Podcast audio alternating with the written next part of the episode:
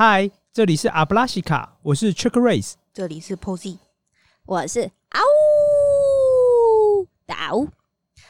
我们三个人都有很多想法，因此在面对不同的议题的时候，很常吵架啊！不是啦，是互相讨论啦。阿布拉西卡这个节目呢，就是借由讨论来发展出小小的 SOP，作为互相提醒。如果你喜欢这个节目的话，也别忘了动动你的手指订阅阿布拉西卡，这样我们每次上新的一集的时候，就可以收到通知喽。那我们今天要讨论的主题是既得利益之下潜藏的陷阱。在这之前，我们要特别邀请以下三种人：有三种人是特别应该听我们这集节目的。第一种是不具同理心，因为具有某种人身上的优势，觉得很多事情都理所当然的人；第二种是耳朵跟钻石一样硬，无法听见或接受跟自己有不同意见声音的人；第三种是觉得什么事情都可以用钱解决的人。如果你是以上三种人，You are invited。There is no warning today。哇，今天不警告啦！今天不警告。那我们进入今天主题。我们这次主要讨论的既得利益有三种：聪明、有钱跟美貌。设定是呢，你出生就拥有了至少其中一种的优势，但是这种优势会有怎样的另一面呢？首先是聪明，嗯，你们有没有遇过在生活中遇过你真的觉得很聪明的人？一声沉默是怎样觉得？什么？阿乌跟 Posy 都没有遇过真正聪明的人，还是阿乌觉得，哦，我自己好像就是这种人。是他的沉默我就就是是应该要听这集节目的人，没有啦，怎么可能？没有他这虚伪笑声，就知道他觉得是有，怎样？现在是开攻击大会是没？还没。开始攻击好吗？怎么样？我觉得我遇过很多很会读书的人，嗯但我觉得不见得他在生活中是聪明的人。那你要符合主题啊！没有啊，我所以我只是在嗯，回应说，我觉得我好像没有遇过什么是我真的觉得他很聪明的人你。看我刚才就说嘛，阿乌哎觉得自己就是最聪明的，所以他觉得没有遇过聪明的人啊。这边是不是 I 会剪 told 掉？you, I told you。哼，没有啦。好啦，我自己来讲的话，嗯，我觉得我遇过那种他看起来就是行事风格就是很聪明的人，怎么样？觉得他是很聪明的。他读书也读蛮不错的，嗯，然后呢，他对于事情的反应力都很快。比如说，人家要学学东西，他只要花别人一半时间就学好，嗯然后你就会感觉他是一个才思敏捷，是个聪明的人。那我觉得聪明，它可以既是一项人身上的优势，但其实它某程度上是有某些副作用的。嗯他蛮常看不起别人，就是轻视别人，嗯哼，他就会觉得、哦，你怎么连这都不懂啊？或为什么你要花这么努力也去学习，花这么多时间去嗯学习啊之很有类的？道理。他的言谈举止中就会告诉你说，没有，他觉得你们都是笨蛋之类的。嗯，可以理解。可是这样子会比较没有人缘吗？还是不一定，哦，但在我看来，就是聪明是一种优势，没有错。但如果用不好，其实也会有很大的副作用。怎样的副作用？就像是，因为如果你总是觉得自己很聪明的话，嗯嗯，那你为什么要去听别人意见呢？你为什么要认真去对待别人呢？在我看来，很长时候你不需要啊，因为你在行动啊或实物上面就已经告诉或展现，我就是比你更聪明啊。那如果当你觉得别人都是笨蛋的时候，嗯那你怎么会认真或真诚的对待他们？我觉得是有困难的。所以某程度上，如果一个人很聪明的话，有时候他对待别人的态度，可能就会变成说，没有，他就轻视万物那种感觉。或是比如说不太信任他人嘛，比如说一起工作的时候，这也是另外一种嗯状态之一。嗯我觉得是不是这样子的人也会很难理解其他人在想什么，或是应该说在工作上会是不同调的状态，因为可能他的工作的步调会是跟其他人是相差很多，然后没有办法互相理解的。对，嗯，然后还有就是造成沟通上的问题呀、是，嗯，这些，然后聪明还有一个特质，就是我觉得他们在判断时候，很常会有所谓跳痛的状况，就是因为他想的很快嘛，嗯。他可以比如说一想到五，想到十，他不用一二三四五六七八九十，是，所以他在跟别人解释的时候，他很常也会用这样的思路去跟别人说明啊，或者行动，嗯。所以对别人来讲会觉得很奇怪，嗯嗯嗯，为什么一后面不是接二，而是跑到一个奇怪我不能理解这个地方的人？就是他觉得理所当然，你可以自己想到的东西，他就不讲了。但可能这部分对其他人来说，就会觉得啊，我跟不上，我不能理解你在说什么。有困难，嗯，然后又觉得解释很麻烦。对，就觉得天哪，嗯你们都是笨蛋吗？是，嗯所以聪明某个程度上是人生优势，但很大程度上，聪明其实有副作用的。尤其是当你不知道聪明它可能是有副作用的时候，它的副作用特别强烈，嗯哼，这样其实其实讲起来好像也蛮孤独的这种人。是吧？就是曲高和寡。嗯，嗯，所以阿乌有这样子的感觉吗？没有哎、我可能就是比较笨，都是要一到二到三的那种务实的态度在前进。Posy，你有没有觉得他现在话很少，嗯，就代表什么意思？你就知道了。我很认真在思考跟讨论，哦，你真的们不要再贴标签。哦这样子啊。是的那第二种呢？第二种，在我看来是有钱，嗯，，money money money。就是大家会觉得很奇怪，有钱难道不是每个人都想要有钱吗？嗯哼，超想的啊。对啊，我也好希望自己是一个财富自由、买东西都不用看价钱的人。啊 超希望，超希望自己价值观崩坏。那你们知道吗？我觉得有钱其实就是一个武器。嗯。嗯哼，第一个是你不一定知道有钱该如何好好使用钱，嗯，因为钱是一个武器嘛，嗯。所以它用的好可以发挥巨大的威力，嗯但他用不好可能会伤害你自己，会伤害你身为身边的人，然后也会引起你周遭的人对你的态度可能也会有不太一样的地方。就是奉承之类的啊，觉得你做什么都是对的，然后讨好你这样子。是因为他可能想从你这边得到一些好处嘛？谁不想从有钱人那边得到一点好处呢？嗯是是是是是，所以有钱其实在我看来就意味着是个实力跟好处。但某程度来说，他就会缺少像是正衣冠的机会，就是他没有得到的可以被检视或是被检讨的机会，因为大家都会想要奉承跟讨好嘛。所以其实当他今天就算做错了事情的时候，他可能不仅不知道自己可能有做错，或是有更好的方式，然后他可能会在错误的引导之下，还会觉得对我真的是做的很棒。是，嗯嗯嗯，所以还有另外一种在真实生活中很常发现，很多人就是觉得我有钱就是大爷啊，他觉得我有钱，我付了钱，我就可以做一些他认为他可以做的事情。所以包括说我比如说不尊重服务生啊，嗯。或是说哎、不把你当人看，因为我觉得我付了钱呐、嗯你们本来就应该要这样做，OK 的感觉，对，嗯。然后就会产生一些社会问题啊什么之类的。像我们刚刚说的是，他是既得利益嘛，就像比如说他这辈子一出生就是有钱的，所以还没有体验过没钱的生活，是，因为他的价值观就是被设定在那里了。对。是。然后他也可能不知道说，不像他那么有钱的人类们对，的生活或者他们的想法是怎么样的，是。所以他也不能体会，嗯。对，对啊、那万一就是有一天轮到他没有钱了，那这种落差应该是很大的吧，会会非常大、哦。会不会陷入地狱的感觉？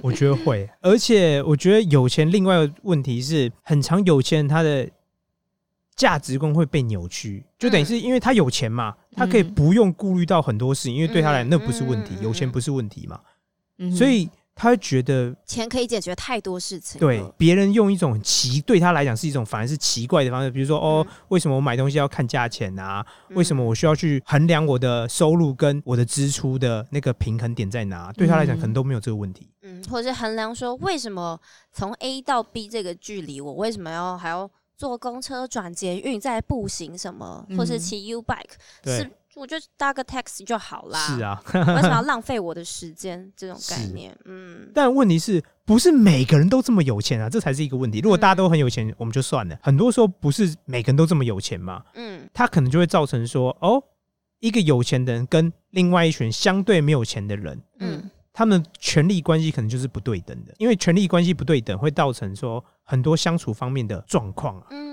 对嗯，就像你只会听过没有钱想要去巴结讨好有钱，你没有听过有钱人想要去讨好巴结那些没有钱的人啊。对啊，嗯嗯嗯那像他们像这样子交到知心朋友啊，那一种几率是不是也会比较小？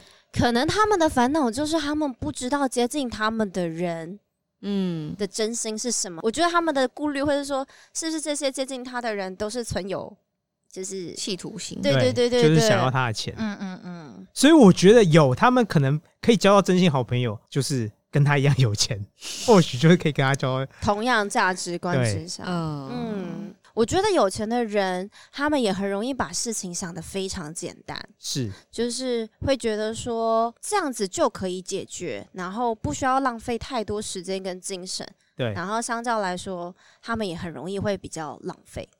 哦，嗯嗯嗯，不管在金钱上或是人际关系上，因为其实要巴结这些有钱的人是一批又一批的，他不需要认真去经营这些关系。是。嗯，所以其实还蛮像是免洗筷的概念吧，哇，我觉得。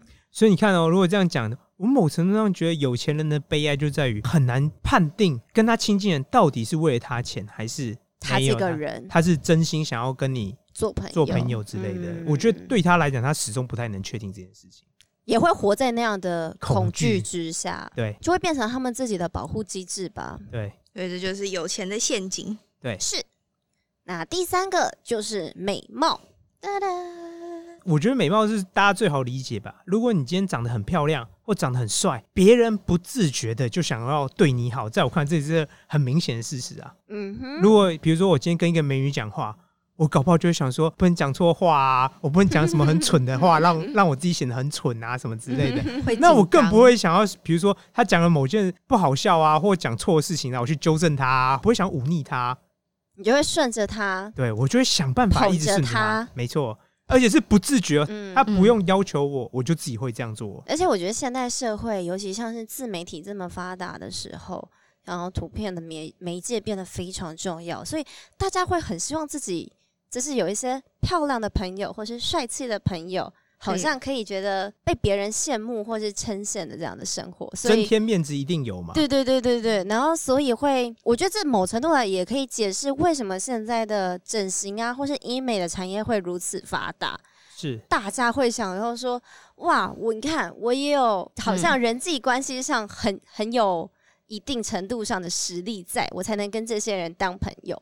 对，嗯嗯嗯嗯嗯，所以我觉得本来先天就有一定程度上在美貌上的优势的人，对，我觉得他们的既得利益就是很可以做自己，是，嗯哼，他们总是可以做自己。大家对他们的责难会是或是抱怨，相对来说也会少很多。没错因，为大家会觉得我我为什么要断了这条关系呢？讲一些让他开心的话，可能我们的友谊可以继续维持下去，类似这样的感觉。是，嗯，所以也是会不断的有人去讨好。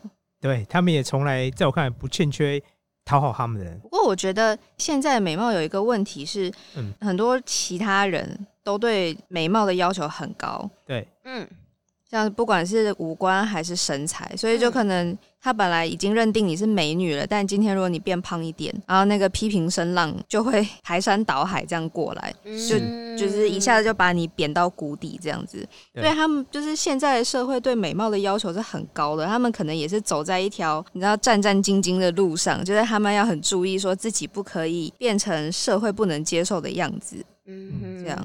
可是我觉得这在我听来不太可能，就是人总是会老嘛，对啊。你，不可能七八十岁，然后你还说，嗯，我跟年轻一样帅，而且那时候应该也会有更帅的人出现啦。对我来讲，美貌终有一天它还是会散去，你不可能美貌一辈子啊，在我看来，其实美貌一辈子听起来也蛮可怕的耶，嗯。就有点像木乃伊啊，吃了防腐剂的概念。是。就是你不觉得，如果你到八十岁，然后你长得跟你三十岁是一样，很可怕吗？是很可怕。大家这时候就会开始说，哦，这个人一定有注射一些什么东西。嗯我觉得现在社会上有一些人说他们是塑胶脸，就是这个概念呢。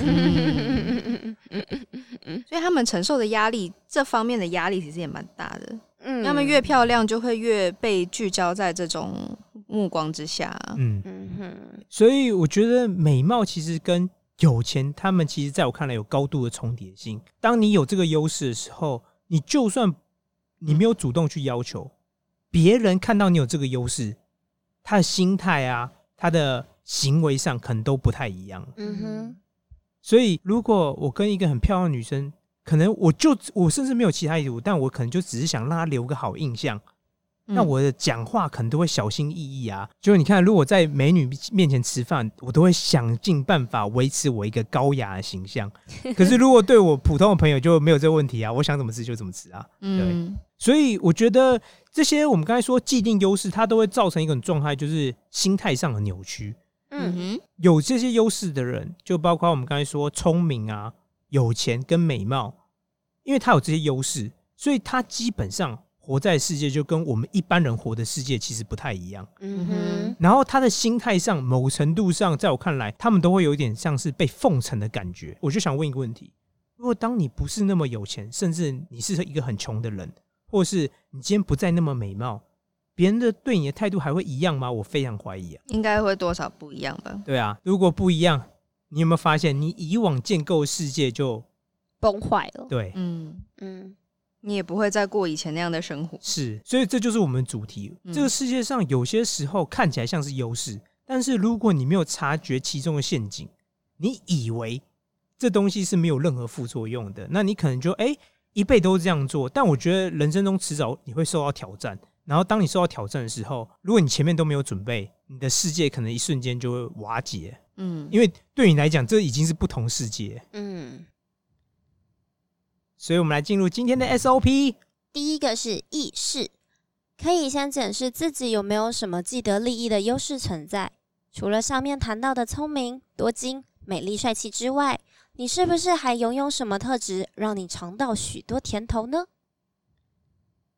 第二个是反思，聪明的人可以想一想，虽然我很聪明，但我一定总是对的吗？别人虽然没有我聪明，但他们的判断一定都是比较不好的吗？古人言：“狂夫之言，圣人则焉。”那有钱跟美貌，今天如果你没有钱，你没有那么帅或那么正，别人对你的态度跟行为还是一样吗？有钱，别人可以比你更有钱；美貌，你的美貌能维持多久呢？第三个是制定战略，注意随之带来的副作用的同时，也学会运用你的优势，让你的人生从加一分变成加一百分。好啦，来到我们挑战的环节。挑战！欢迎来我们的 Instagram 跟我们分享一下，你觉得生活中还有哪些既得利益是像这样有潜藏的陷阱的呢？最后，麻烦举起你的魔杖或是你的钱包。让我们大喊一声阿布拉西卡！好啦，那今天就到这边喽，拜拜。See you。Hasta luego。